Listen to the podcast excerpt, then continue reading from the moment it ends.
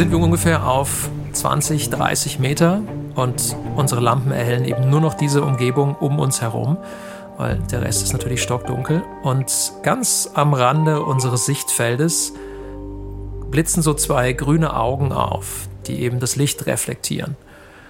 Und genau da wollen wir hin, weil wir wissen, da sind die Seekatzen, da sind die Chimären, Verwandte der Haie, die eben hier in Norwegen im Dunkeln ganz häufig so ins flachere Wasser kommen, um zu jagen.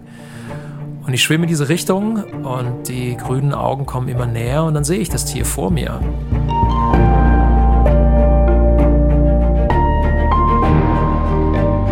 Helden der Meere.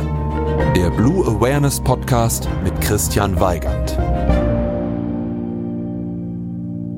Hallo und herzlich willkommen zu dieser Folge von Helden der Meere. Stellt euch vor, ihr taucht ab. Und unter Wasser begegnet ihr den absoluten Freaks der Meere. Kreaturen, die sich winden und in Körper reinbohren, die Schleim produzieren, die ohne Augen, aber dafür mit ganz anderen Sinnesorganen ausgestattet sind, Tiere, die andere fressen, indem sie ihren Magen in das andere Tier hineinstülpen und es von innen heraus verdauen. Das sind Begegnungen, die für die meisten von uns wahrscheinlich ein wenig absonderlich und gruselig wären. Für Uli Kunz, den heutigen Gast des Podcasts, sind das die ganz besonderen Momente. Und sein Tätigkeitenfeld ist vielfältig. Er hat mehrere Bücher geschrieben, er ist Unterwasserfotograf, er ist Terra X-Moderator, er ist Biologe und gleichzeitig ist er noch Teil des Forschungstaucherteams Submaris. Submaris kennen die meisten von euch ja wahrscheinlich schon aus der Folge mit Florian Huber, dem Kollegen von Uli. Und sowieso wird euch Uli Kunz als Name vielleicht schon begegnet sein. Auf dem Instagram-Account von Helden der Meere veröffentliche ich hier immer wieder Bilder von den Gästen. Und bei manchen Gästen hat Uli genau diese Bilder gemacht. Zum Beispiel bei Christina Karliczek, wo sie den Eishai filmt. In der heutigen Folge wollen wir uns vor allem über die Tiere und die Teile der Meere unterhalten, die nicht immer auf der Titelseite landen. Natürlich haben wir alle gerne Geschichten von Walen, Haien, Delfinen, Schildkröten und wie sie nicht alle heißen. Aber kennt ihr zum Beispiel den Schleimaal? Oder habt ihr euch schon mal genauer mit dem Seestern auseinandergesetzt? Oder diese ganz kleinen Tierchen, das Plankton, das Krill, das in dem Wasser umherschwimmt. Das sind die Tiere, denen Uli einen großen Teil seiner Aufmerksamkeit widmet, denn er ist absolut fasziniert von ihnen. Diese Faszination wird er in der heutigen Folge weitergeben. Und das Schöne bei Uli ist, durch seine vielfältigen Tätigkeiten hat er einfach einen unfassbaren Wissensschatz, was die Meere angeht. Ihr werdet also heute spannende Geschichten gehören von jemandem, der sie wirklich gut erzählen kann und zweitens auch sehr, sehr viel über die Meere lernen, was ihr vielleicht vorher noch nicht wusstet. Mir ging das jedenfalls so und deswegen wünsche ich euch jetzt ganz viel Spaß bei dieser Folge mit Uli Kunz. Advertorial. Wenn ich mir einen Film anschaue, dann ist das fast immer eine Naturdoku. Denn nichts fasziniert mich so sehr wie die Wunder, die unser Planet zu bieten hat. Besonders, wenn sich diese unter der Wasseroberfläche abspielen. Und allen, die solche Dokumentationen genauso lieben wie ich, möchte ich eine Empfehlung aussprechen. Und zwar haben sich Disney und National Geographic zusammengetan und stellen im April, passend zum Earth Month, Initiativen zum Schutz, zur Wiederherstellung und zur Wertschätzung von unserem Zuhause in den Mittelpunkt. Besonders den Earth Day, nämlich Montag, den 22. April 2024, solltet ihr euch notieren. An diesem Tag starten einige Highlights, darunter auch die Dokumentation Die geheimnisvolle Welt der Oktopusse, die vom Oscar-Preisträger und Meeresenthusiasten James Cameron produziert wurde. Ich durfte die dreiteilige Doku schon vorab anschauen und bin begeistert von diesen Tieren. Sie haben drei Herzen, blaues Blut und können sich durch ein Loch von der Größe ihrer Augäpfel zwängen. Sie sind intelligent, sozial und neugierig, aber zugleich auch furchterregend. Sie sind Meister der Tarnung und Verwandlung und sie besitzen erstaunliche Fähigkeiten, die die menschliche Vorstellungskraft übertreffen. Neugierig geworden? Selbst abtauchen in die geheimnisvolle Welt der Oktopusse könnt ihr am 22. und 23. April jeweils ab 20.15 Uhr auf National Geographic Wild im TV oder ab dem 22. April auf Disney Plus im Stream. Hi Uli. Hallo. Uli, wir haben in meinem letzten Podcast, dem Blue Awareness Podcast, schon zusammen eine Folge aufgenommen. Und als ich den neuen Podcast geplant habe, war für mich komplett klar, ich will dich unbedingt nochmal dabei haben. Dementsprechend freue ich mich jetzt tierisch, hier bei dir zu sitzen. Wir nehmen das gerade in deinem Büro auf. Vielen Dank, dass du mich hier als Gast empfangen hast und ich freue mich auf das Gespräch mit dir. Ich freue mich auch, kein Problem. Meeresrauschen. Wir steigen mit der ersten Kategorie Meeresrauschen immer mit einem Moment am Meer ein. Und du darfst dir jetzt einen Moment zusammenbacken, so schön wie du ihn dir im Meer nur wünschen kannst. Wie sieht dieser Moment aus? Der Moment spielt auf jeden Fall nicht an einem Sandstrand und auch an keinem äh, Ufer, wo irgendwie Palmen stehen. Es muss auf jeden Fall irgendwie ein, äh, ein kühles oder ein kaltes Gewässer sein. Und ich glaube, da kann ich mich einfach an fast jede Küste in Norwegen stellen und das wäre für mich so ein Traummoment. Und was erlebst du dann da? Ich tauche ins Meer hinein und erlebe eine fantastische Zauberwelt, die es wahrscheinlich heute gar nicht mehr so gibt, aber die ich in meinem Kopf noch mir vorstelle als ein Ort, wo unglaublich viele Pflanzen von, vom Meeresboden aufwachsen, wo die ganzen Wälder noch in Ordnung sind, also die Unterwasserwälder, und wo einfach so ein reicher so eine reiche Artenvielfalt herrscht, wie wir sie eigentlich gar nicht mehr kennen. Okay, ich würde diesen Ort lieben gerne erleben. Können wir mal zusammen abtauchen und du erzählst einfach chronologisch, was, was passiert? So einen Schritt nach dem anderen. Welchen Tieren begegnen wir da? Welche Atmosphäre herrscht da? Nimm uns mit. Das ist ein Tauchgang in einem Fjord in Norwegen. Das ist ein relativ ähm, schmaler Fjord und es regnet fürchterlich. Und das klingt jetzt erstmal noch überhaupt nicht schön, aber das ist ein Tauchgang, auf den ich mich eigentlich schon die ganze Zeit gefreut habe. Aber ich mir immer Gedanken gemacht habe, soll ich das überhaupt machen, wenn es denn so schlechtes Wetter ist? Äh, lohnt es sich einfach überhaupt da mit der Kamera runterzugehen? Und dann mache ich es aber trotzdem, weil ich mit meinem Freund, ähm, der eben auch Taucher ist, dort unterwegs bin und wir wollen eigentlich ein ganz besonderes Tier fotografieren und filmen, die sogenannte Seekatze, die dort in 30 bis 35 Meter Wassertiefe lebt lebt. Und wir sitzen zusammen in unserer Hütte und es regnet, die ganzen Scheiben sind komplett nass äh, und wir fragen uns, lohnt es sich überhaupt oder sollen wir hier einfach in Norwegen Ende Oktober überhaupt noch raus oder sollen wir hier einfach vom offenen Kamin das Feuer prasseln lassen? Aber irgendwann, es ist dunkel genug, 19, 20 Uhr, Ende Oktober ist ja schon stockdunkel in Norwegen, dann raffen wir uns auf und sagen, okay, warum denn nicht heute? Und wir fahren mit dem Auto ungefähr zehn Minuten. Es prasselt die ganze Zeit an die Scheiben. Ich weiß überhaupt nicht, wie ich mich in meinen Trockentauchanzug pressen soll, ohne irgendwie nass zu werden. Und tatsächlich klappt es auch gar nicht wirklich, weil ich bin eigentlich schon klatschnass, wenn ich mich nur aus dem Auto rausbewege. Dann steigen wir eine kleine, einen kleinen Abhang runter. Jetzt natürlich schon in den Tauchanzügen mit einer Tauchflasche auf dem Rücken und mit den Kameras in der Hand. Ist eine relativ anstrengende Geschichte weil es ist ziemlich glitschig, weil es ja genauso geregnet hat. Und dann erreichen wir das Wasser. Interessanterweise ist allerdings noch Niedrigwasser, das heißt, die ganzen 50 Meter glitschiges, algenbewachsenes Gestein liegen noch vor uns. Und wir warten und rutschen über diese Steine bis zur Wasserkante. Wie gesagt, es regnet weiterhin und wir tauchen endlich ab. Der Fjord ist so weit im Inland, dass keine Welle herrscht, obwohl es eigentlich stürmt, weil es so schlechtes Wetter ist. Und dann vergessen wir diese ganze obere Welt und tauchen nach unten. Das heißt, wir lassen im Moment nur noch unsere, unsere Luftblasen nach oben aufsteigen und unter uns liegt ziemlich kahler Meeresboden. Auch das klingt immer noch nicht spannend, aber wir tauchen tiefer. Und unsere starken Tauchlampen erhellen dann diese Steine, die nach unten abfallen. Ich weiß, dass der Fjord an der Stelle sicher 100 bis 150 Meter tief ist. Also viel zu tief, als dass ich das erreichen könnte. Aber ich will ja noch im flacheren Bereich bleiben. Und dann sind wir ungefähr auf 20, 30 Meter und unsere Lampen erhellen eben nur noch diese Umgebung um uns herum, weil der Rest ist natürlich stockdunkel. Und ganz am Rande unseres Sichtfeldes blitzen so zwei grüne Augen auf, die eben das Licht reflektieren. Und genau da wollen wir hin, weil wir wissen, da sind die Seekatzen, da sind die Chimären, Verwandte der Haie, die eben hier in Norwegen im Dunkeln ganz häufig so ins flachere Wasser kommen, um zu jagen. Und ich schwimme in diese Richtung und die grünen Augen kommen immer näher und dann sehe ich das Tier vor mir. Und das ist ungefähr so 80, 90 Zentimeter lang.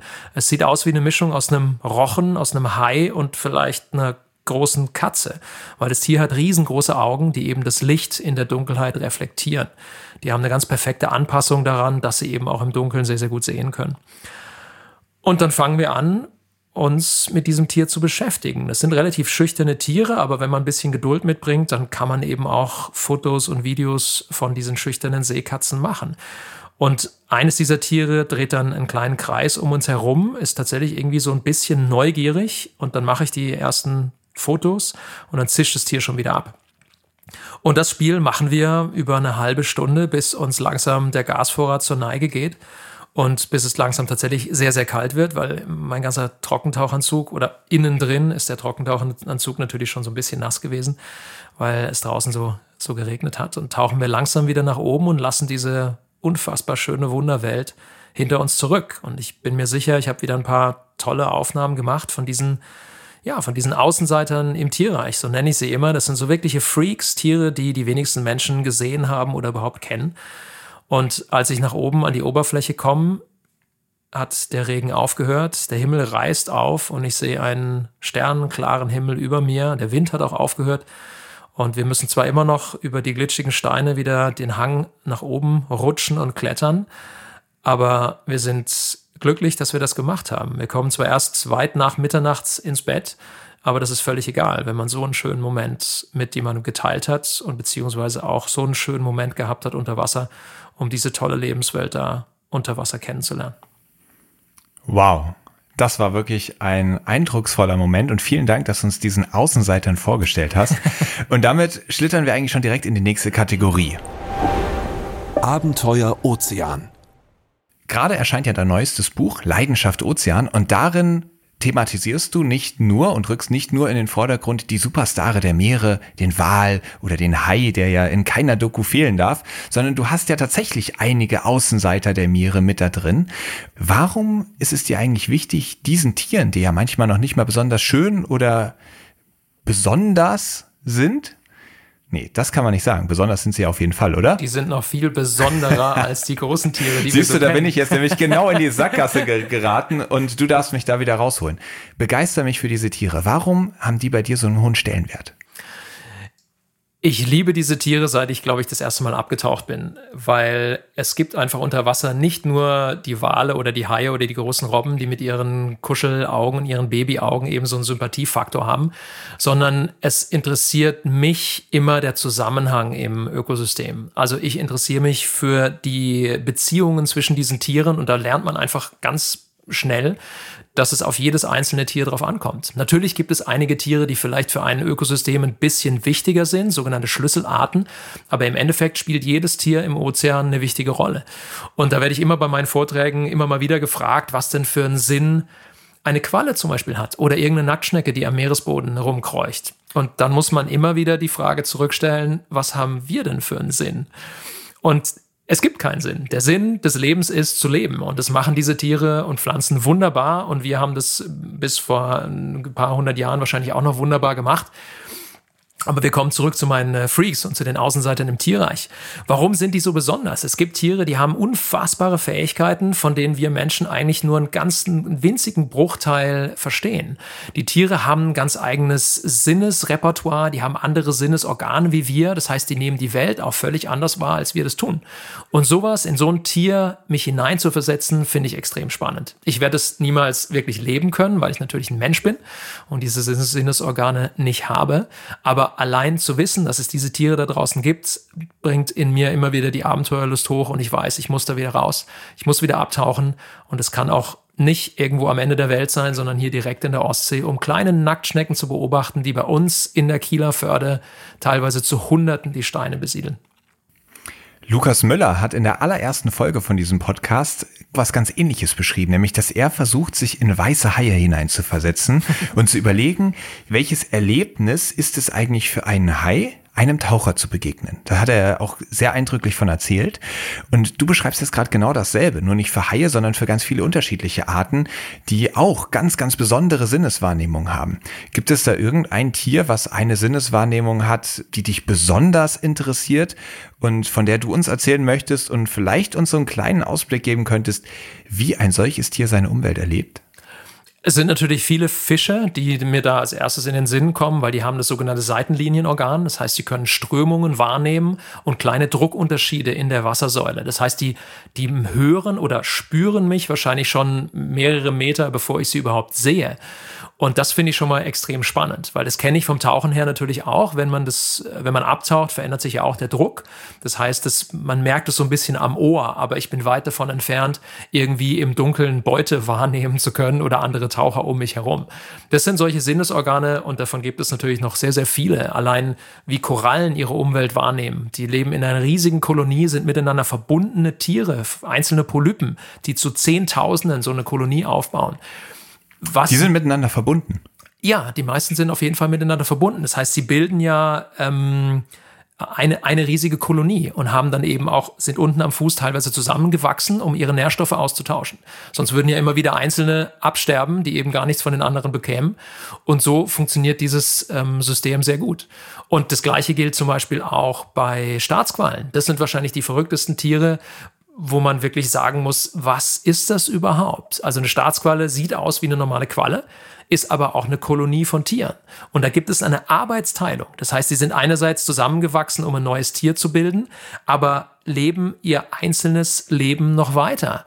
Und die bilden dann zusammen wieder eine neue Form, die eben aussieht wie eine Qualle. Aber es ist in Wirklichkeit eine Kolonie. Im Endeffekt ist es sowas wie ein schwimmender Ameisenhaufen, der dazu noch eine viel feinere Arbeitsteilung hat. Wow. Also diese Staatsquallen sind gar nicht wirklich verwandt mit so einer Ohrenqualle zum Beispiel, die in der Ostsee rumschwimmt, weil es ein komplett anderer Aufbau ist. Dabei sehen sie ganz ähnlich aus. Sie sind schon verwandt, weil es im Endeffekt natürlich noch Nesseltiere sind. Das heißt, die vereint einfach die Tatsache, dass sie Nesselzellen bilden. Und das kennen wir wahrscheinlich immer sehr gut, wenn wir mal irgendwo in der Ostsee auf eine Feuerqualle treffen und die irgendwo auf die Haut oder ins Gesicht kommt mit ihren Tentakeln. Das brennt natürlich ordentlich. Das ist so der einzige, der, der, der vereinte, das vereinte Merkmal dieser, dieser Quallen oder dieser Nesseltiere. Aber eine Staatsqualle an sich ist tatsächlich eine komplett andere, eine komplett andere Gruppe innerhalb dieser, dieser Nesseltiere. Hm. Und was ich auch ganz spannend fand, wie du das Seitenlinienorgan gerade so ein bisschen mit unseren Ohren verglichen hast. Und ich glaube, jeder von uns kennt das, wenn man abtaucht, dass man den Druckunterschied auf den Ohren ziemlich sensibel merkt, ja. vor allem wenn es anfängt weh zu tun, ja. weil man den Druckausgleich nicht richtig macht. Kann man sich also das Seitenorgan der Fische fast so vorstellen, als hätte man quasi von oben bis unten ganz viele Ohren am Körper, die alle so ein bisschen den Druck messen und vielleicht noch ein bisschen sensibler sind als unsere eigenen? Ja, vielleicht im übertragenen Sinne. Sie sind anders aufgebaut. Es sind natürlich keine Ohren, es bestehen aus einem anderen, äh, also sie sind vom Aufbau her anders. Aber im Endeffekt könnte das vielleicht funktionieren, wenn man dann eben auch ganz feine Druckunterschiede entlang seines Körpers wahrnehmen könnte, um dann herauszufinden, okay, meine Füße sind gerade 10 Zentimeter tief tiefer als mein Kopf, aber das weiß man ja, wenn man taucht. Hm. Und grundsätzlich stelle ich mir das so vor, dass es für die Fische mit dem Seitenlinienorgan so ein bisschen so ist, wie wenn bei uns ein Lufthauch über die Haut weht.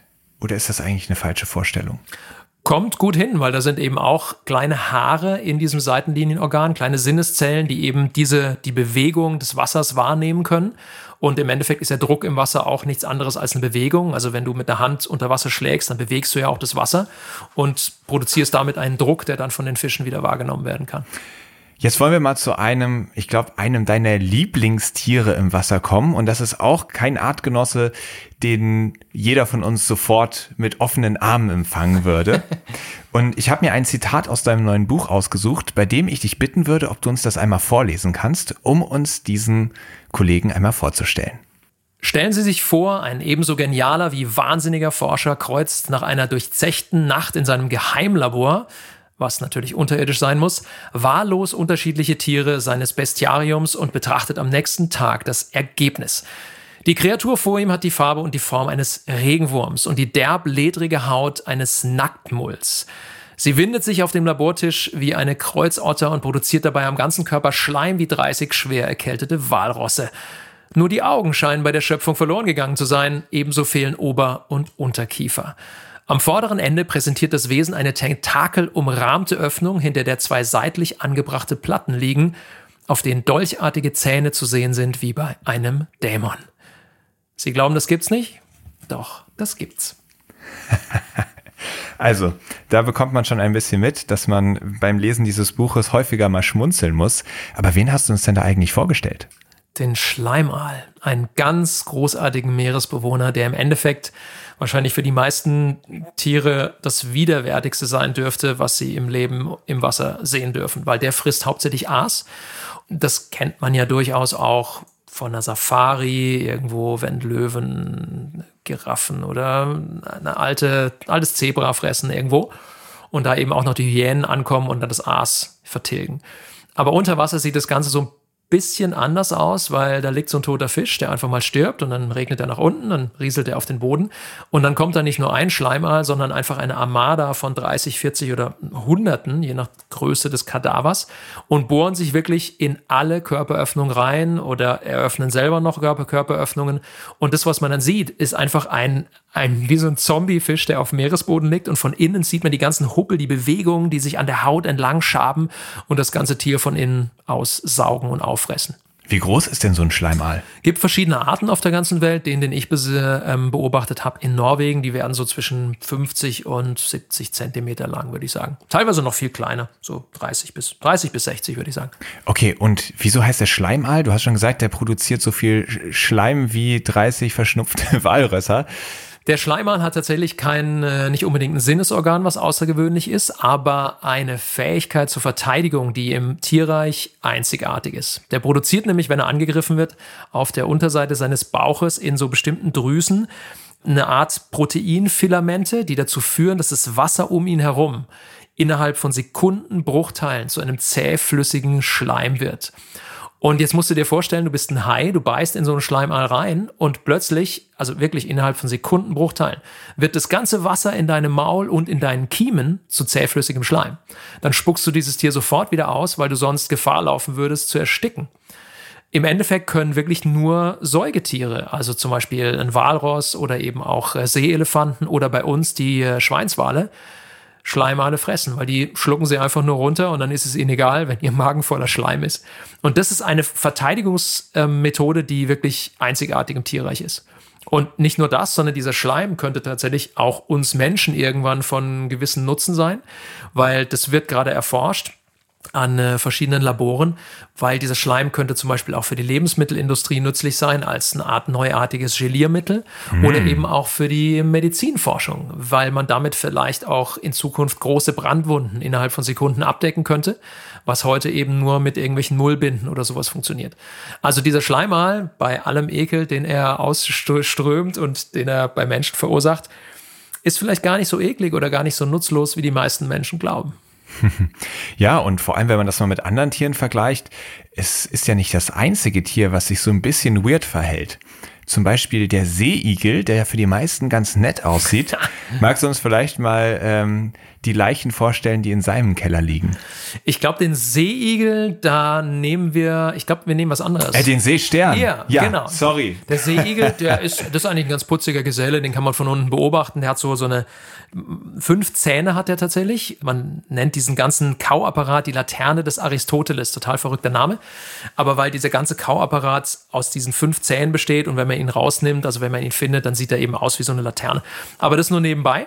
Der Seestern, ja, der ist auch ein kleines Lieblingstier von mir, weil die meisten Menschen und gerade auch Kinder natürlich immer dieses Tier sehen, irgendwie unter Wasser und denken, oh, der ist so süß und knuffiger Seestern.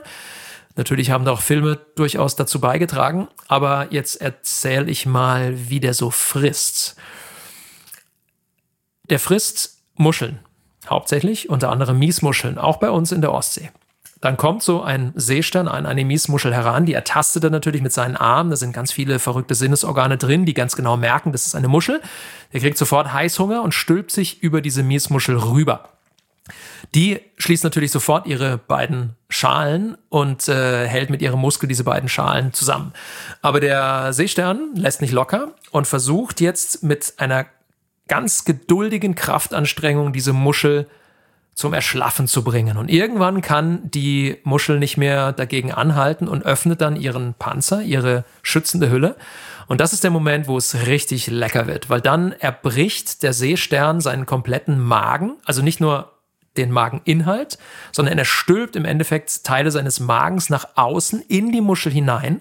Die produzieren natürlich schön weiterhin leckere ähm, Verdauungssäfte.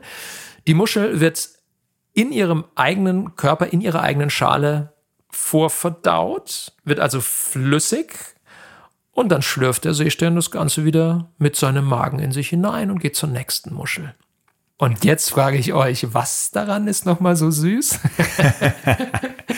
Also wir merken schon, äh, da gibt's so die eine oder andere Geschichte, die man so eigentlich gar nicht erwartet hätte.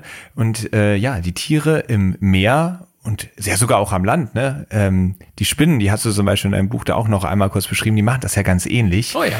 Also die, es gibt schon viele Tiere, wenn man genauer hinschaut, stellt man fest, ei, was machen die denn da? Und auf einmal ist der Schleimall gar nicht mehr so ein komischer Genosse. Ja, das stimmt. Bei den Spinnen ist es ja so, dass die an Land durchaus auch ähm, von den meisten Menschen äh, irgendwie als abstoßend angesehen werden. Aber beim Seestern, da sind solche negativen Gefühle erstmal fehl am Platz. Aber ich möchte es ja auch nicht hervorrufen.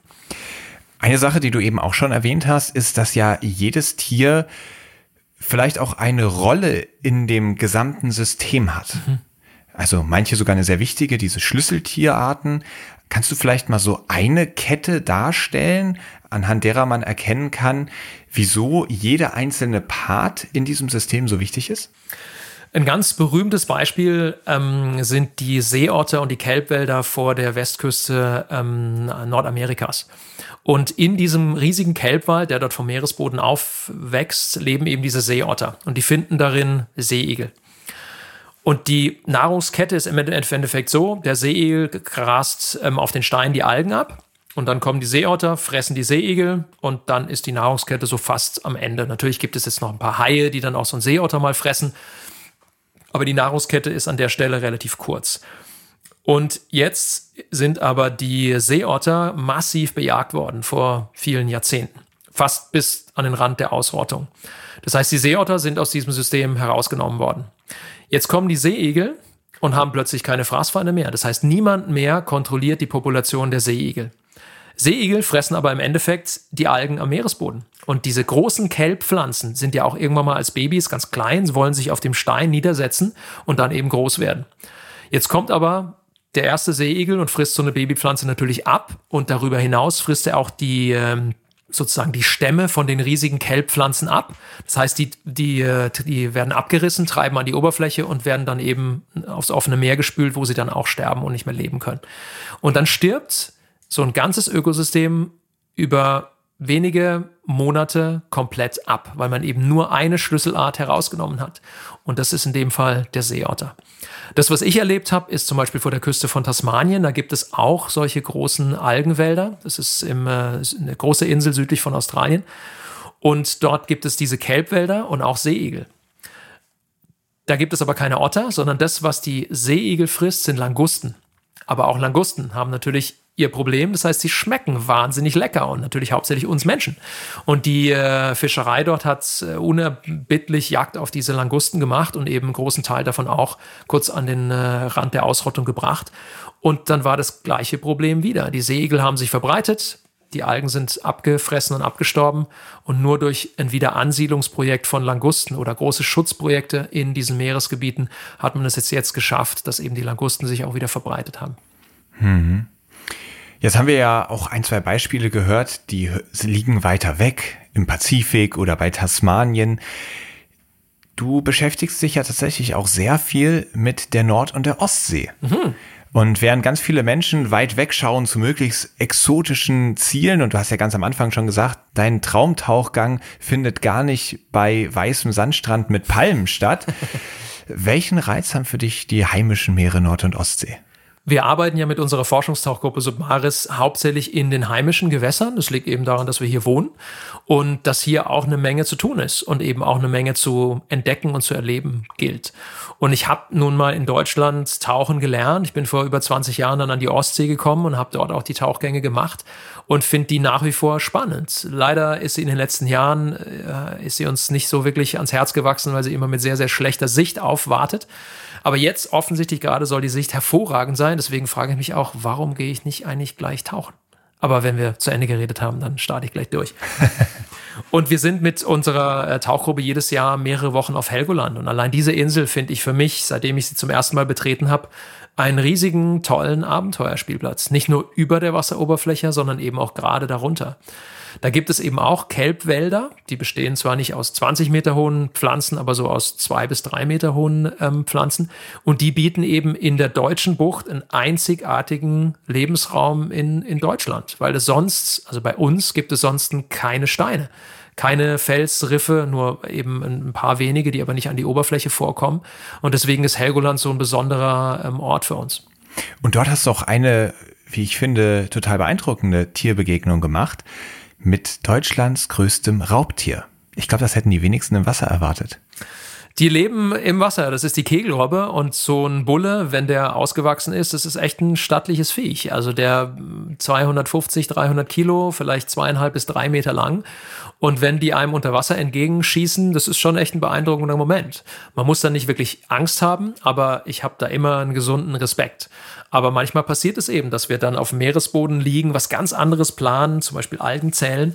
Und dann zieht plötzlich irgendwas an der Flosse und ich drehe mich um und hinter mir schwimmt halt so eine Kegelrobbe, die mich mit riesigen Augen anguckt und wahrscheinlich genauso überrascht ist wie ich. und du hast mal eine beobachtet, die war gerade nicht am Spielen, sondern die war am Fressen.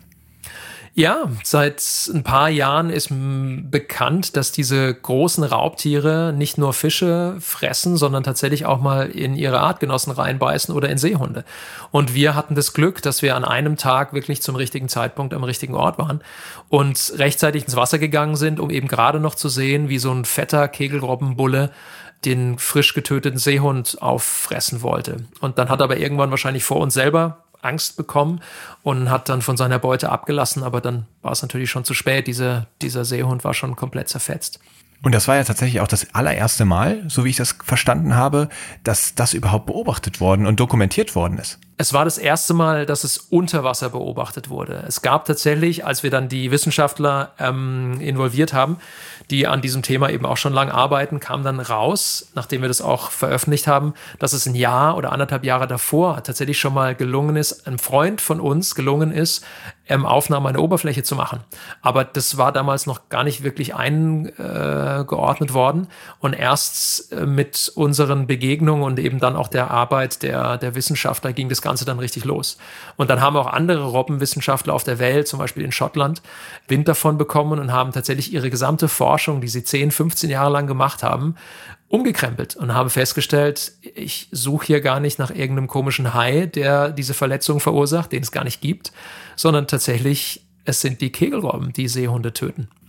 Spannend, dann war das ja fast so ein kleines Schlüsselerlebnis in der Historie. ja, es war, auf jeden Fall, es war auf jeden Fall ein, ein Kriminalfall äh, vor, vor Helgoland und es geht mittlerweile immer noch weiter. Also wir wissen mittlerweile durch die Arbeit der Forscher, dass die äh, eine Menge an Seehunden und Kegelrobben töten und eben auch durchaus Schweinswale töten in großem Stil. Das ist ja krass. Und die liegen doch eigentlich auf den Sandbänken ganz friedlich nebeneinander, oder? Ich äh, glaube. Checken die Robben das nicht? Ich glaube, das ist auch der Grund, dass die an Land so ganz entspannt miteinander oder nebeneinander liegen, dass irgend so eine Kegelrobbe wahrscheinlich mal entschieden hat, hey, das ist ja Futter, was ganz nah ist. Da brauche ich jetzt nicht irgendwie kilometerweit nach Fisch zu schwimmen, sondern ich kann mir einfach mal so einen Seehund packen. Sie machen es aber nie an Land, sondern tatsächlich bisher immer das wäre ja unhöflich. im Wasser. Das wäre sehr unhöflich und würde die anderen wahrscheinlich auch auf die Palme bringen. Das wäre sehr verdächtig. Aber ja. im Wasser fällt das nicht wirklich auf, wenn da mal so eine kleine Blutlache an der der Oberfläche treibt. ja, vor allem, wenn danach auch Nino Robbe davon berichten kann. Woher ja, sollen die anderen es wissen? Ja, ne? vielleicht müssen wir es denen einfach mal stecken, aber dann beginnt wahrscheinlich so ein Kampf und so ein Wettrüsten, das wollen wir auch nicht. Nee, lieber nicht. Wir gehen mal lieber in die nächste Kategorie. Logbucheintrag. Und in der Kategorie möchte ich meinen Gast gern ein bisschen besser kennenlernen.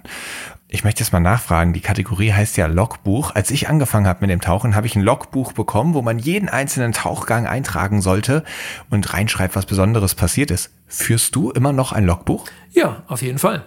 Jeder einzelne Tauchgang von dir wurde bisher eingetragen? Ja. Wie viele sind das? ich habe es tatsächlich von der Zahl her gar nicht mehr so richtig im Kopf. Wahrscheinlich irgendwas über zwei, zweieinhalbtausend Tauchgänge, schätze ich mal mittlerweile. Aber ich trage das gerne ein, weil ich mich manchmal tatsächlich daran erinnere, wenn ich das wieder durchschaue. Ähm, und weil wir einfach auch für unsere Forschungstaucherei diese Stunden nachweisen müssen. Das heißt, ein Logbuch ist für unsere Arbeit auch Pflicht. Ah, verstehe. Aber du blätterst das dann auch manchmal so durch mit Freunden oder der Familie und sagst, ach, ach schau mal, wie schön letztes Jahr der nee, Schleimaal. Mit, der, mit, äh, mit den Freunden und der Familie wahrscheinlich nicht, aber wenn ich einen neuen Tauchgang eintrage und eben teilweise ein schon fast vollgefülltes Logbuch habe, dann schaue ich wirklich manchmal noch so ein paar Seiten zurück oder auch ein Jahr zurück und überlege, was ich da vor einem Jahr gerade gemacht habe. Früher habe ich Logbücher noch geführt, da habe ich für jeden Tauchgang noch ein Bild eingeklebt. Und das war natürlich sehr, sehr aufwendig, aber das waren sehr schöne Logbücher, die ich alle noch habe. Und die sind mittlerweile wahrscheinlich irgendwie einen halben Meter, nee, nicht einen halben Meter, aber 30 Zentimeter im Regal. Das war eine tolle, tolle Zeit. Da hatte ich dann immer die, noch die Zeit, äh, ein Bild zu entwickeln nach jedem Tauchgang. Die habe ich heute vielleicht nicht mehr. Erinnerst du dich noch an deinen ersten Tauchgang? Ja, das war im Baggersee im, in Baden-Württemberg ähm, mit einem Tauchlehrer von meinem damaligen Tauchclub. Und das weiß ich noch wie heute. Die Sicht war unfassbar schlecht. Es war wahnsinnig kalt. Ich hatte einen schlecht sitzenden Nasstauchanzug und habe wahrscheinlich nach 20 Minuten gefroren. Aber das, der Moment, mal draußen in der Natur abtauchen zu gehen, der war enorm. Obwohl es ja nicht wirklich Natur war. Es war einfach ein Baggersee, also ein menschengemachtes Loch. Aber trotzdem fand ich das hochspektakulär. Du machst ja wirklich, wirklich viele Sachen. Also, du bist Moderator bei Terra X. Du tauchst mit eurer Forschungstauchgruppe Submaris. Du schreibst Bücher. Du betreibst Unterwasserfotografie. Wie sieht denn da eigentlich dein Alltag aus? Also, wie muss man sich, sich das vorstellen? Hat dein Tag mehr Stunden oder wie teilst du das auf? Hast du gerade irgendeinen Fokus, der dir besonders wichtig ist oder wechselt das immer so durch? Das ist eine gute Frage, die ich wahrscheinlich gar nicht so beantworten kann, weil ich habe eigentlich nie einen Alltag. Also jetzt zum Beispiel bin ich seit ein paar Tagen wieder, wieder hier und ich freue mich tatsächlich auch darüber, weil ich seit Mitte Juni drei Monate fast nonstop unterwegs war und gerade mal zwei Tage hier in Hamburg war, weil ich einfach so viele Projekte hatte und weil dann die, die äh, Reise für Terra X ähm, nach Grönland dann auch länger gedauert hat, weil wir zu verspätet zurückgekommen sind. Deswegen bin ich jetzt tatsächlich auch mal wieder froh, so ein bisschen Routinearbeiten zu machen, auch wenn das nicht wirklich Routine ist. Ich beantworte E-Mails, ich bereite neue Vorträge vor, ähm, wir sprechen mit Kunden, wir bereiten neue Projekte vor. Das ist eben so das, was man machen muss, wenn man eben selbstständig ist. Und da gibt es nie wirklich einen Alltag. Mhm. Und gibt es irgendwas, was im Moment total überwiegt? Also ist es auf einmal so, dass zum Beispiel die Drehs für Terra X extrem viel Zeit beanspruchen und, und dass sich das so ein bisschen verschoben hat irgendwie im Laufe der Zeit zum Beispiel? Es ist ganz unterschiedlich, kann man gar nicht so generell sagen. Die Drehs für, ähm, für die Moderation für Terra X und die Reisen und zu den Forschungsprojekten, die wir begleiten konnten, die waren dieses Jahr auf jeden Fall sehr intensiv, weil wir eben sehr, sehr lange in Grönland waren und dann im Anschluss direkt hier wieder in der Ostsee getaucht sind. Aber jetzt sind wir zumindest mit, der, mit dem Teil Nordsee und Ostsee fertig und jetzt müssen wir noch an Grönland drehen, dass wir dann wieder vier weitere Folgen eben äh, ins Fernsehen bringen können. Ich finde es ja immer mega cool, wenn man es schafft, einen Job so zu gestalten, dass man vor allem Sachen macht, die man richtig gerne macht, für die man brennt. Natürlich klappt das nicht immer zu 100 Prozent und es ist fast immer mal irgendwas dabei, auf das hat man eigentlich keine Lust und da läuft mal was schief und man muss eine Homepage gestalten und wenn das jetzt nicht gerade das ist, was man liebt, dann ist es vielleicht ja. nicht das, was besonders viel Spaß macht. Gibt es da trotzdem jetzt irgendwas, wo du sagen würdest, so, also das ist im Moment so mein, da freue ich mich dieses Jahr noch am aller, aller, allermeisten drauf. Nee, kann ich dir tatsächlich gar nicht sagen. Ich freue mich eigentlich. Äh also, jetzt frage ich mal so nach. Möchtest du lieber unter Wasser sein oder freust du dich eher, einen Vortrag zu halten? Beides. Ich wache morgens auf und freue mich über den Tag, tatsächlich. Das wow. ist meine Begeisterung, die ich schon seit meiner Kindheit wahrscheinlich durchs Leben trage und die hilft mir garantiert bei meiner Arbeit enorm, weil ich weiß, auch wenn ich jetzt irgendwie einen Vortrag vorbereiten muss, der irgendwie, äh, das dauert zehn Stunden oder zwei Tage, oder wenn ich einen Bericht schreiben muss, ähm, das kann genauso viel Spaß machen wie ein Tauchgang. Es kommt immer darauf an, wann man das eine macht und das andere. Aber wenn alles gut geht, dann freue ich mich, dass ich vielleicht nochmal im Oktober nach Norwegen komme und da nochmal ganz spezielle Tiere vor die Kamera zu bekommen. Aber das ist noch nicht sicher, ob das klappt. Und welche Tiere sind das? Das äh, ist im Moment noch überhaupt nicht sicher, ob das überhaupt klappt. Deswegen weiß ich es noch nicht ganz genau. Okay. Am Abgrund der Meere. Du bist ja nun wirklich mit 2500 Tauchgängen den Meeren schon sehr, sehr nahe gekommen. Welche Veränderungen hast du im Meer beobachtet? Uh, wo soll ich da anfangen? Also ich glaube schon allein in meiner äh, halben Lebenszeit habe ich so viel Veränderung wahrnehmen können, auch bei uns in der Ostsee. Als ich hierher gekommen bin vor 25 Jahren, gab es noch unglaublich viel Fisch unter Wasser zu sehen und vor allen Dingen auch sehr, sehr viele Aale. Bei jedem Nachttauchgang haben wir 10, 20 Aale gesehen und die sind dann ein paar Jahre später vollständig verschwunden. Und das war das erste Mal, wo ich dann so wirklich am eigenen Leib gesehen habe, uh, da verändert sich ja nicht nur irgendwas, was ich immer in den Medien sehe, irgendwelche Korallen bleichen, sondern direkt bei uns vor der Tür. Und die Dorsche haben abgenommen, die Heringe haben abgenommen in der Ostsee. Alles das ist natürlich jetzt bekannt. Aber das so wirklich selber zu sehen, ist schon nochmal eine andere, eine andere Nummer. Warum sind die Aale alle verschwunden? Die Aale sind lecker. Weggefischt? Ja. Es gibt durchaus Flotten, die im, äh, im Nordatlantik die sogenannten Glasaale wegfischen, also die jungen Aale, die wieder versuchen, zurück nach Europa zu kommen. Und wenn keine Babys mehr nach Europa kommen, dann werden auch keine Erwachsene mehr nachziehen. Und der, der ganze Lebensraumschwund in der Ostsee hat dazu beigetragen, die Landwirtschaft hat dazu beigetragen, dass die Aale eben nicht mehr über Land laufen, beziehungsweise da auch geschädigt werden. Und deswegen gibt es im Moment so gut wie keine Aale mehr in der Ostsee. Vielleicht erholen die sich mal wieder, aber wie gesagt, wenn keine Babys nachkommen, die irgendwo im Nord Nordatlantik geboren werden, dann sieht es ganz schlecht aus für den Aal. Wahnsinn. Die Aale sind ja wirklich auch absolut faszinierende Tiere. Wenn ich richtig informiert bin, schwimmen ja alle europäischen und nordamerikanischen Aale in die Saragossa-See. Also Sargasso-See. Sargasso-See. Saragossa, was ist Saragossa nochmal? Nee, Sargasso. Sargasso-See. Ja, vielen Dank für die Korrektur. Ich weiß auch nicht, was Saragossa. Keine Ahnung. Jedenfalls, dort schwimmen die dann hin, um sich zu paaren und da schlüpfen dann alle Aale. Also egal, wo ihr einen Aal seht, der ist mitten im Nordatlantik gezeugt worden und dort auf die Welt gekommen und hat schon eine Riesenreise hinter sich und noch eine Riesenreise vor sich. Ich weiß gar nicht, schwimmen die Aale da sozusagen im Jahresrhythmus hin und zurück oder ist das so wie bei den Lachsen, dass die dann zum Leichen den Fluss raufziehen und dann auch sterben? Die sterben auf jeden Fall, wenn sie ähm, abgeleicht haben, weil die äh, verändern ihren ganzen Körper so, dass sie nur noch für diese Reise gemacht sind. Das heißt, sie nehmen offensichtlich auf der ganzen Reise von Europa nach Nordamerika keine Nahrung mehr zu sich und sind ah, okay. in einer gewissen Tiefe unterwegs, wo wir sie auch nicht mehr sehen können. Das heißt, an der Oberfläche siehst du keine Aale, schwimmen irgendwo in der Tiefsee und orientieren sich mit irgendwelchen Methoden, die wir auch noch nicht ganz verstanden haben, kommen dann an, leichen ab und sterben. Wow.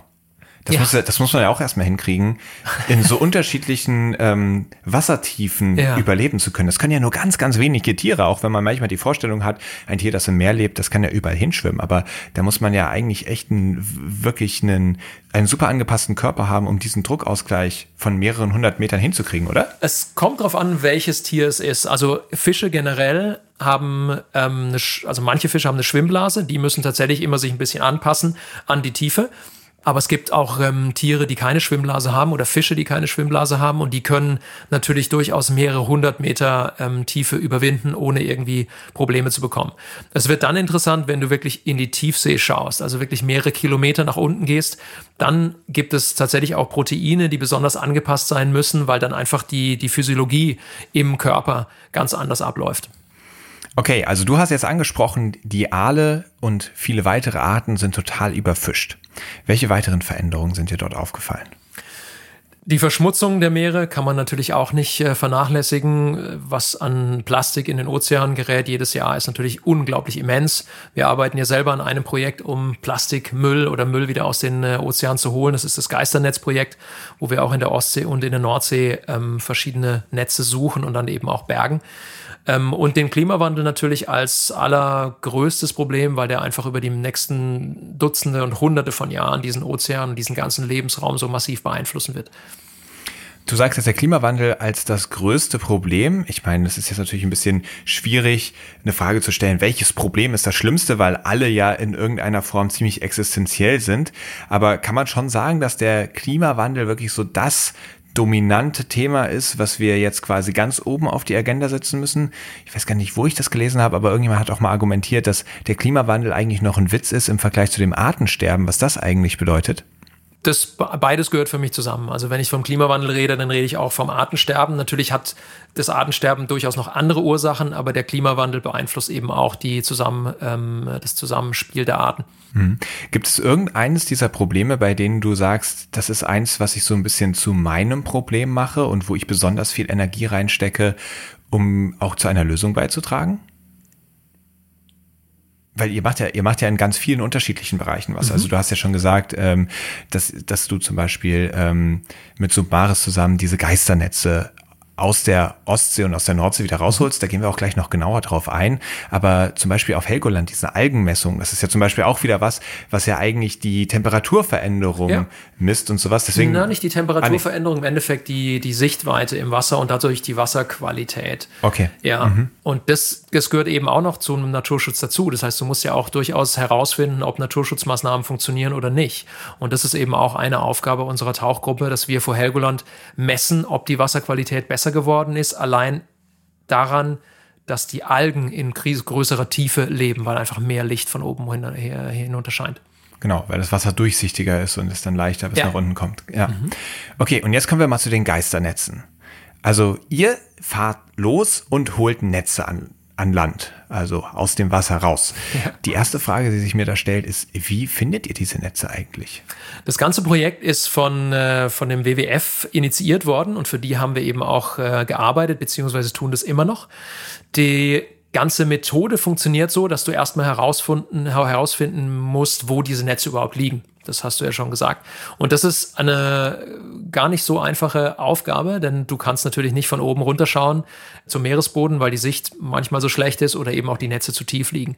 Dafür kommt ein sogenanntes Seitenscan, ein Sidescan-Sonar zum Einsatz. Und damit fahren wir, das schleppen wir hinter unserem Boot her und fahren die Küste hoch und runter. Und zwar tatsächlich wahllos. Wir sehen natürlich an manchen Stellen, wo schon Stellnetze aufgebaut sind. Dort fahren wir natürlich bewusst hin, weil wir dann einfach wissen, hier ist die Chance groß, dass wir tatsächlich auch diese Geisternetze finden.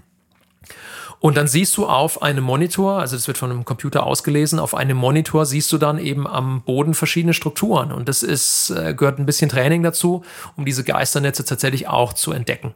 Manchmal sind es so, so große Bollen, die aussehen wie ein Stein, aber eben ein bisschen weicheres Material sind. Äh, manchmal sind es auch einfach nur ganz lange Schnüre, die äh, so als dünner Faden am Meeresboden liegen. Und das sind hauptsächlich diese Stellnetze, die eben schon als Schnur verwickelt und verwurschtelt sind und dann eben über mehrere hundert Meter auf dem Meeresboden liegen.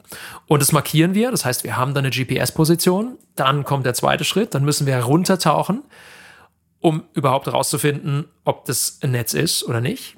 Und wenn wir dann wissen, dass es ein Netz ist, dann müssen wir nochmal hinkommen, je nachdem, wie groß das Netz ist, mit einem größeren Schiff oder mit unserem Schiff und das Netz dann bergen und dann an Land entsorgen. Okay, also das heißt, ihr sitzt dann wirklich eigenhändig vor diesem Bildschirm und starrt die ganze Zeit da drauf und schaut hochkonzentriert, ist da was, was was sein könnte. Ja, genau so läuft es. Und da gibt es auch noch keine Computerprogramme oder sowas, die, die sowas auswerten könnte. Also da musste ich jetzt gerade direkt an künstliche Intelligenz ja. denken die das einfach mal für euch lernt. Wäre eine hervorragende Methode, aber im Moment, nach meinem Wissen, meines Wissens gibt es das noch nicht, weil einfach die Strukturen teilweise so schwach ausgeprägt sind, dass eben nur jemand, der die schon gesehen hat, ganz genau entscheiden kann, dass ob das ein Geisternetz ist, ob das sich lohnt oder ob man das eben auch lässt. Gibt es da irgendeinen Experten in eurem Team, wo ihr sagt, lasst den mal schauen, weil der sieht es ja am allereinfachsten oder am allerbesten? Es gibt einen Experten, der uns das beigebracht hat. Das ist ein Amerikaner, der eben auch diese Methode mitentwickelt hat und auch diese Seitenscan-Sonare eben auch ähm, äh, verwendet und benutzt. Und von dem haben wir viel Input bekommen, dass er einfach uns mal zeigt, wie diese Strukturen am Boden aussehen, beziehungsweise nach was für Fäden und feinen Erhebungen wir schauen müssen. Okay, aber ich dachte, vielleicht habt ihr ja bei euch im Team auch einen Spezialisten, wo ihr sagt, ey, der hat da einfach einen einmaligen Blick zu, weil viele deiner Tauchbuddies kennen die HörerInnen ja mittlerweile schon. Deswegen habe ich gedacht, vielleicht gibt's da ja einen, der sich da besonders talentiert herausstellt. Nee, das kommt tatsächlich auch so ein bisschen auf die Tagesform drauf an. Also wenn es ordentlich schaukelt, dann gibt's ein paar bei uns im Team, die wahrscheinlich jetzt nicht die ganze Zeit auf den Monitor starren wollen, weil sie dann eher seekrank werden. Und, und gibt's hartgesottene, denen es gar nichts ausmacht? Ja. Und das bist? Äh, du? Das bin ich, ja, tatsächlich. Also ich werde so gut wie nie seekrank, glücklicherweise. Okay. Ähm, woher diese Fähigkeit kommt, weiß ich nicht. Das ist wahrscheinlich angeboren, aber wir waren im Juni auch mit, äh, mit dem WWF in der Nordsee unterwegs und haben äh, Seitenscanne Fahrten gemacht. Und dieses Schiff, mit dem wir unterwegs waren, hat bei ordentlich Wellengang wirklich so massiv geschaukelt, dass es fast alle seekrank gemacht hat, außer Flo und mich. Krass. Ja, cool. Da hast du doch wirklich Glück gehabt. Ähm, ist ja, glaube ich, auch was, das ist einfach so. Man hat da keinen großen Einfluss drauf. Entweder man hat einfach Glück gehabt oder nicht. Ich hätte es tatsächlich sehr, sehr ungern. Ich wurde einmal in meinem Leben richtig seekrank und habe gekotzt bis hinten gegen. Und ich musste die ganze Zeit lachen, weil ich jetzt endlich mal wusste, wie scheiße sich das anfühlt. Ja, ja das äh, stelle ich mir auch in einer lustigen Situation vor. Ja. Du stehst da kreidebleich am Kotzen und ja. bist ja nur am Lachen. Genau. Und tatsächlich war das eigentlich Lustige, dass das war auf einem großen Schiff und da ist mir der Klodeckel immer auf den Hinterkopf gefallen, während ich über dem Klo hing. Das war dann weniger lustig, aber trotzdem musste ich so lachen. Okay, also wenn ihr diese Geisternetze dann ausgemacht habt, dann müsst ihr die ja bergen. Und ja. das ist mir dann mal klar geworden, ist ja gar nicht so ungefährlich. Na, das, was wir machen, ist jetzt, ich würde es nicht gefährlich nennen. Gerade die Stellnetze, die wir am Meeresboden in der Ostsee finden, das sind am Boden dann eben wirklich solche Schnüre aus verwurstelten und miteinander verwobenen Leinen. Und im Endeffekt kann man sich das nicht mehr so vorstellen wie irgendwie ein riesiges Netz, was da hängt, in das man sofort hineingerät und dann eben äh, sich stranguliert oder eben ertrinkt. Wir suchen dann oder fahren das ganze Netz einmal ab und markieren dann verschiedene Stellen und binden dann eine Leine an ein Ende an und ziehen es dann nach oben und dann fahren wir mit dem Boot eben an der Oberfläche über dieses über diese Leine rüber, mehrere hundert Meter teilweise und holen das Meter für Meter nach äh, in, ins, ins Innere des Bootes. Ah, okay. Ich hatte mir das auch so vorgestellt, dass ihr dann vielleicht unten das noch irgendwie losmachen müsst und wenn dann das ganze Sediment natürlich aufgewirbelt wird ja. und man kaum noch Sicht hat. Ja. Und dann ist da noch auf einmal dieses Netz, was um einen drumrum ist. Für mich schon eine spooky Situation. Äh, das stimmt, das kann genauso auch passieren. Da müssen wir einfach aufpassen, dass wir uns tatsächlich nicht verheddern. Das kann, ich würde es jetzt nicht als gefährliches Unterfangen bezeichnen, aber man muss einfach einen gesunden Respekt haben und genau wissen, was man da unten macht. Bei großen Schleppnetzen, die am Meeresboden liegen, ist es eine andere Sache. Die verhaken sich ja häufig an irgendwelchen Strukturen oder auch in Wracks. Und da bei schlechter Sicht, das wird tatsächlich gefährlich. Deswegen macht es der WWF im Moment mit einem großen Bergeschiff und eben auch ähm, Berufstauchern, die eine Verbindungsleine an die Oberfläche haben, die also die Luft auch und das Gas durch, die, durch den Schlauch bekommen, die einen Helm haben. Und dann macht es denen im Endeffekt nicht viel aus, wenn sie dann sich mal irgendwo in, äh, mit dem Fuß in so einer Schlaufe verheddern. Die haben dann immer noch genügend Gas. Aber wir müssen dabei tatsächlich dann vorsichtig sein. Mm. Und da gab es doch auch mal eine Greenpeace-Aktion, um gegen diese Schleppnetze ähm, vorzugehen. Da haben die riesige Steine ins Wasser geworfen, richtig? Ja. Ja, das war, ich glaube, 2009 und 2011, wenn ich mich richtig erinnere. Da hat Greenpeace im, äh, im Sylter Außenriff, also in der Nordsee, große Findlinge versenkt um einfach ein Gebiet zu markieren, in dem jetzt keine Schleppnetzfischerei mehr stattfindet. Weil jeder Fischer umfährt dieses Gebiet natürlich jetzt, weil er weiß, da liegen riesengroße tonnenschwere Findlinge am Boden, die sein Netz zerstören könnten. Und damit hat Greenpeace tatsächlich was Gutes gemacht, weil dieses Schutzgebiet, das existierte vorher nur auf dem Papier, aber jetzt ist es tatsächlich so, dass eben Schleppnetzfischerei in diesen Gebieten nicht mehr stattfinden kann, weil einfach diese großen fetten Steine am Meeresboden liegen. Mein erster Gedanke war, erzeugen diese Steine nicht besonders viele Geisternetze? Nee, weil Greenpeace dafür gesorgt hat, dass das ganz schnell in die Seekarten, in den Seekarten verzeichnet wurde und natürlich auch kommuniziert wurde. Und deswegen wissen die Fischer jetzt natürlich, wo die liegen und fahren da auch nicht mehr gerne rein. Wunderbar. Was ich bei diesen Geisternetzen ja besonders krass finde, ist, dass dieses Plastik, aus dem die hergestellt sind, ja extrem lange hält. Ich glaube, ich habe das in einer früheren Folge schon mal erzählt. Das hält ja bis zu 600 Jahre. Ein Zeitraum, den ich mir eigentlich gar nicht vorstellen kann. Und deswegen habe ich diese Analogie. Wir kennen ja alle Christoph Kolumbus. Der hat Amerika entdeckt. Ich glaube, im Jahr 1492 war das. Wäre der damals losgefahren und hätte so ein modernes Netz dabei gehabt und das auf dem Meer verloren, dann würde das noch heute in den Meeren rumschwimmen oder irgendwo am Meeresboden liegen und noch heute könnten sich darin Tiere verfangen. Jetzt hast du ähm, gerade erzählt, dass diese Netze dann häufig auch nicht mehr so als weit aufgestelltes Netz am Grund liegen, so wie sie natürlich maximalen Ertrag bringen. Wie viele Tiere verenden denn trotzdem noch da drin? Ist das jetzt eigentlich relativ wenig nur noch oder ist es nicht trotzdem ein absoluter Hotspot? Also wie muss ich mir das vorstellen? Man kann natürlich nicht generell sagen, wie viele Tiere sich äh, generell in allen Schleppnetzen verhaken. Das Problem ist aber tatsächlich immer noch da, auch wenn dieses Schleppnetz jetzt nur noch so als eine Wurst am Boden liegt, weil die Netzmaschen sind natürlich immer noch da. Da können sich zum Beispiel ganz viele Krebstiere verhaken, die kommen aus eigener Kraft auch nicht mehr frei und verhungern dann. Dann kommen meistens Fische noch, die sich immer noch dort in den Netzen äh, verhängen, zum Beispiel nachts, wenn sie oder bei schlechter Sicht, wenn sie dort reingeraten. Und dann kommen eben auch die Räuber der Fische, also zum Beispiel Kormorane oder andere Seevögel, die nach unten tauchen, diesen Fisch ähm, haben wollen und sich dann eben auch in äh, dem Netz strangulieren oder dann halt ertrinken, weil sie nicht mehr an die Oberfläche kommen. Also das Problem ist nach wie vor, besteht nach wie vor, ähm, wenn dieses Netz am Meeresboden liegt. Krass, also es sind dann ja doch so ein bisschen in gewisser Weise Hotspots, weil alleine dadurch, dass dort tote Tiere liegen, lockt ja ganz viele andere Tiere wiederum an, die dann selbst in diese Falle tapsen. Und wenn man sich vorstellt, dass wir im Moment super viele solcher Netze verlieren ja. und die jetzt alle für, für so eine unendliche Dauer am Meeresboden liegen. Das ist schon ganz schön erschreckend, finde ich. Es gibt ja durchaus Statistiken, die besagen, wie viel Prozent des Plastikmülls im, äh, in den Weltmeeren aus der Fischerei kommt. Das sind dann jeweils zwischen 20 und teilweise 40 Prozent. Also es ist auf jeden Fall ein enormer Prozentsatz, weil wir natürlich auch in unfassbaren Mengen die Meere überfischen und das geht eben nur mit diesen riesigen Netzen. Mhm. Was macht ihr denn mit den Netzen, wenn ihr sie dann an Land geholt habt? Das Problem ist tatsächlich, dass die Netze meistens so stark bewachsen sind, dass man sie erstmal säubern müsste. Also wir versuchen noch die Tiere rauszuklauben, die noch leben. Irgendwelche kleinen Krabben, die können wir noch direkt an Bord wieder zurück ins, äh, ins Wasser schmeißen. Aber natürlich für die Fische oder die Seevögel kommt dann die Hilfe immer zu spät.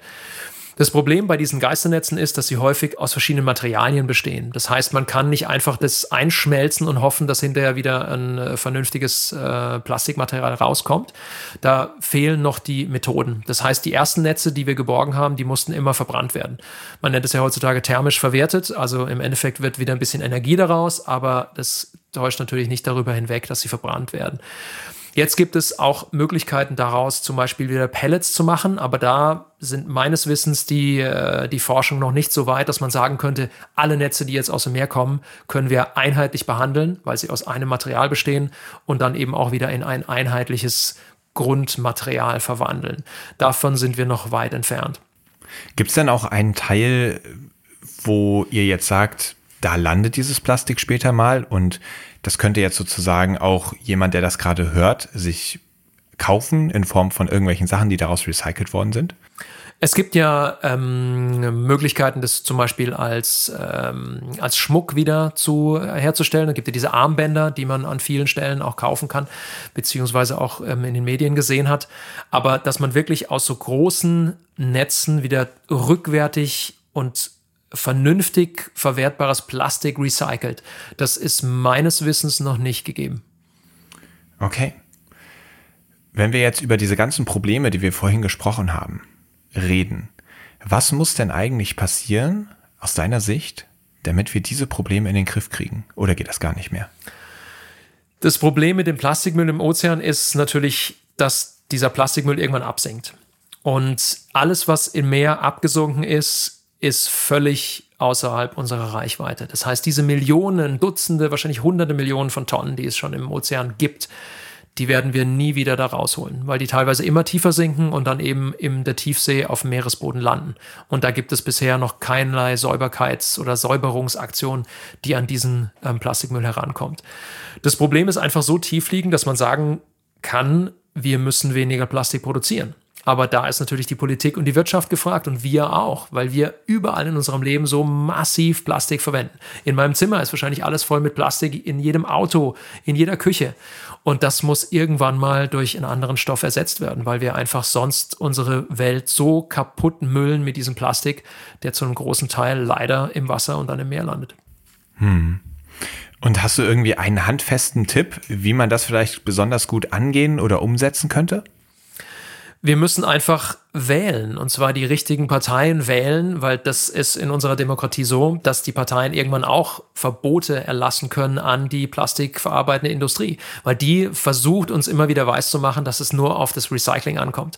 Aber das ist ein Fehler. Wir müssen einfach dafür sorgen, dass wir weniger Plastik produzieren. Und das tun wir im Moment noch nicht. Es wird äh, gerade in der Europäischen Union, Deutschland ist einer der größten Plastikproduzenten und Verbraucher. Da können wir einfach nur dafür plädieren, dass Verbote in Zukunft eben dafür sorgen, dass so eine Menge Plastik hergestellt wird. Ebbe oder Flut? Ich werde dich jetzt vor eine Entweder-Oder-Auswahl stellen und du sagst einfach frei heraus, was dir von beidem besser gefällt. Ebbe oder Flut? War das schon die Frage? Ja. Flut. Weil?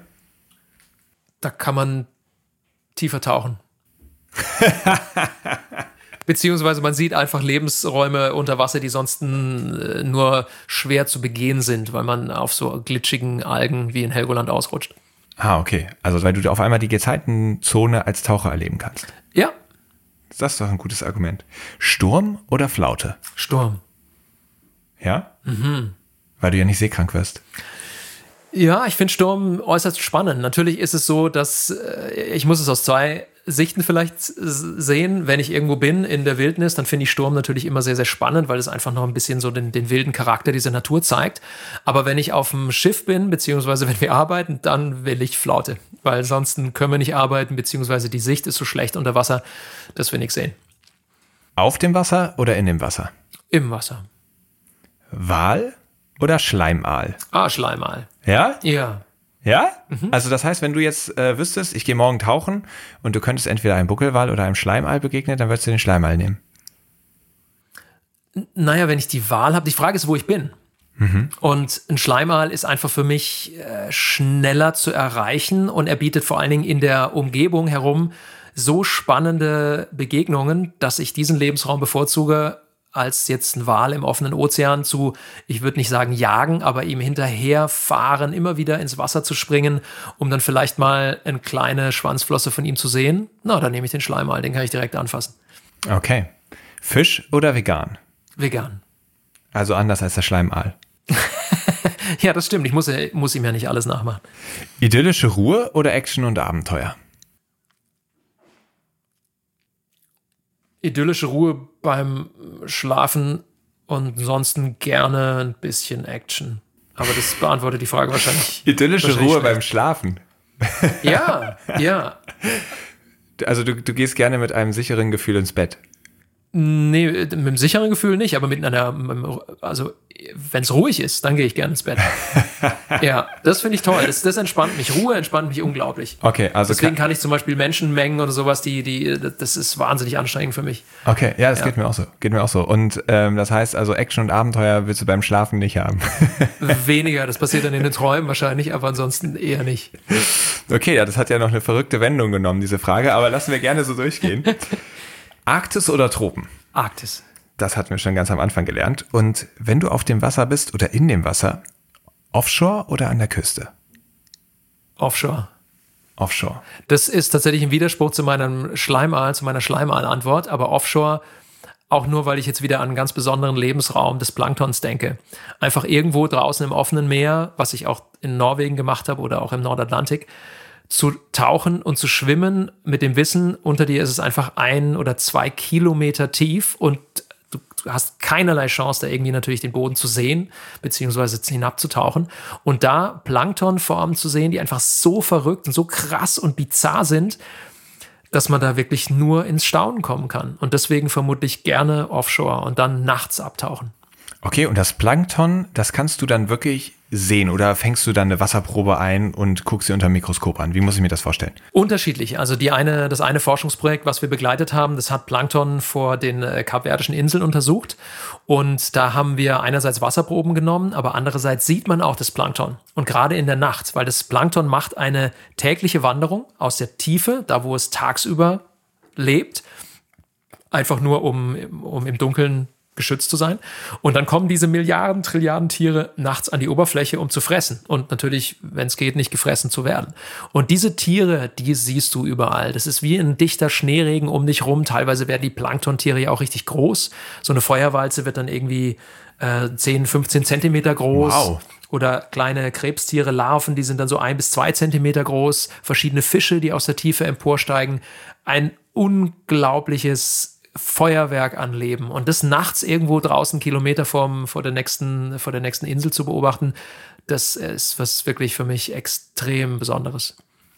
Und diese Situation, wenn es unter dir ganz, ganz, ganz weit runter geht. Ich weiß noch, als ich das allererste Mal, das war auf den Cookinseln, bin ich mit einem Boot so über den, über die Riffkante hinausgefahren und da fällt das dann auch irgendwie Ja. Kilometer weit ab. Und auf einmal kam dieses tiefe, tiefe Blau unter uns zu sehen, oder war dieses tiefe, tiefe Blau zu sehen. Und ich weiß noch, dass ich da eher ein bisschen Schiss hatte, ins Wasser zu springen, weil das hatte so ein bisschen was Unheimliches. Das war so bodenlos. Ja. Und nachts, wenn es dazu noch ganz dunkel ist, und diese bizarren Tiere um dich rum sind, ich stelle mir das schon echt so ein bisschen kribbelig vor. Das war auf jeden Fall super spooky, keine Frage. Ähm, Geht Angst ja auch so. hatte ich, ja, auf jeden Fall. Äh, man denkt natürlich immer so ein bisschen wahrscheinlich viel zu weit.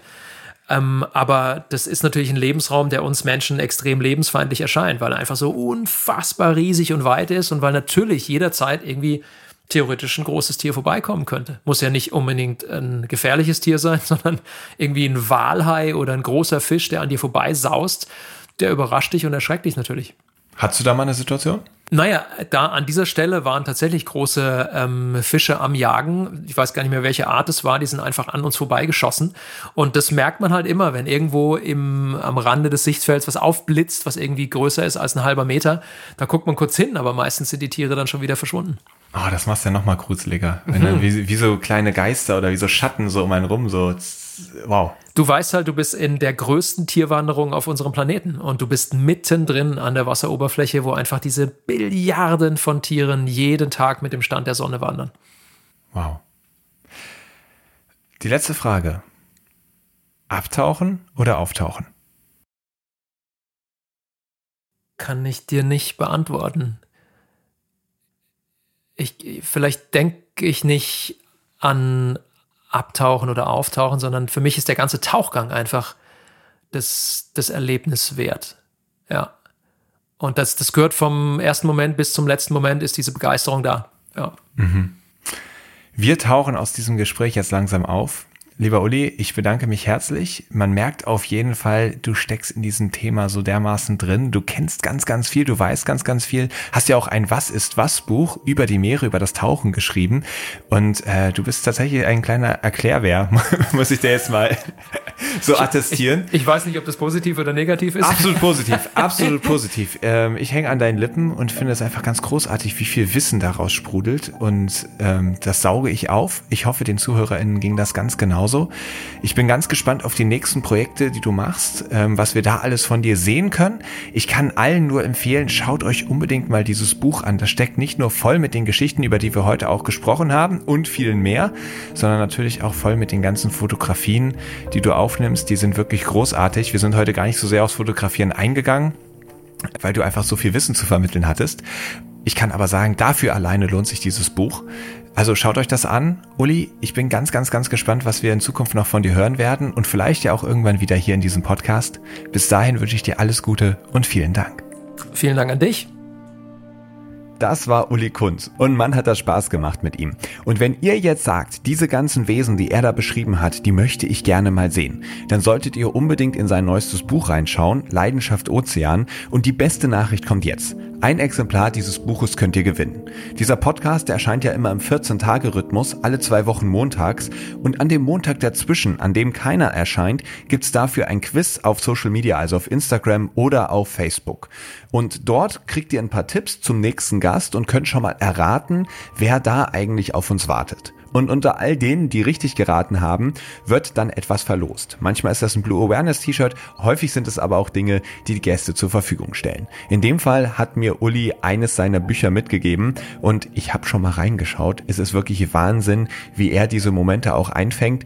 Ich kann es euch nur empfehlen, versucht euer Glück und nimmt bei diesem Gewinnspiel teil. So, und jetzt nochmal zurück zur Folge. Mir hat es nämlich riesig Spaß gemacht, Uli zuzuhören. Ich finde, es ist immer eine absolute Kunst, unbequeme Situationen, wie zum Beispiel ganz am Anfang die in Norwegen. Es ist dunkel, es ist kalt, es regnet. Es spricht wirklich alles dagegen, die warme Wohnung zu verlassen. Und trotzdem legt er los und hat diesen einmaligen Tauchgang. Und so eine Geschichte so zu erzählen, dass sich jeder denkt, oh, da wäre ich gern mit dabei gewesen und hätte diese Entbehrung gerne miterlebt, dann weiß man, okay, wir haben es hier mit einem richtig guten Erzähler zu tun. Also Uli, vielen Dank, dass du mit dabei warst und ich hoffe, euch hat diese Folge auch gefallen. In den Show Notes findet ihr natürlich auch nochmal die Links zu seinen Büchern, zu seinen Terra X-Sendungen und, und, und, und, und. Da könnt ihr euch richtig gut über ihn informieren und noch ein bisschen tiefer in ihn und sein Wirken eintauchen. Ich freue mich auf jeden Fall, wenn ihr weiterhin euer Feedback gebt, wenn ihr Bewertungen da lasst, wenn ihr mir Nachrichten schreibt, ob euch das Ganze gefallen hat, wenn ihr mir Tipps gebt, welche Gäste ihr gerne hören würdet und einfach ein wenig mit mir in Kontakt seid, denn ich mache das Ganze ja für euch und bin deswegen ganz froh zu wissen, was euch bewegt, was euch gefällt oder auch nicht. Natürlich möchte ich auch den Blue Awareness e.V. noch einmal erwähnen, den Verein, der sich zur Mission gemacht hat, die Meere zu schützen, und zwar unter anderem dadurch, dass wir Menschen für die Meere begeistern. Deswegen ist er natürlich auch Sponsor dieses Podcasts und ich hoffe, es funktioniert und ein paar von euch werden zu richtigen Meeresliebhabern, wenn ihr es nicht längst schon seid und habt das Ziel, auch die Meere zu schützen. Ich verabschiede mich jetzt und melde mich in 14 Tagen wieder mit der nächsten Folge von Helden der Meere. Ich hoffe, ihr seid dann wieder mit dabei und sage darum auf Wiederhören. Aufnahme, Produktion und Schnitt Christian Weigand. Musik Paul Timmich und Dorian Behner. Design Malte Buck. Sprecher, Intro und Kategorien Moritz Celius.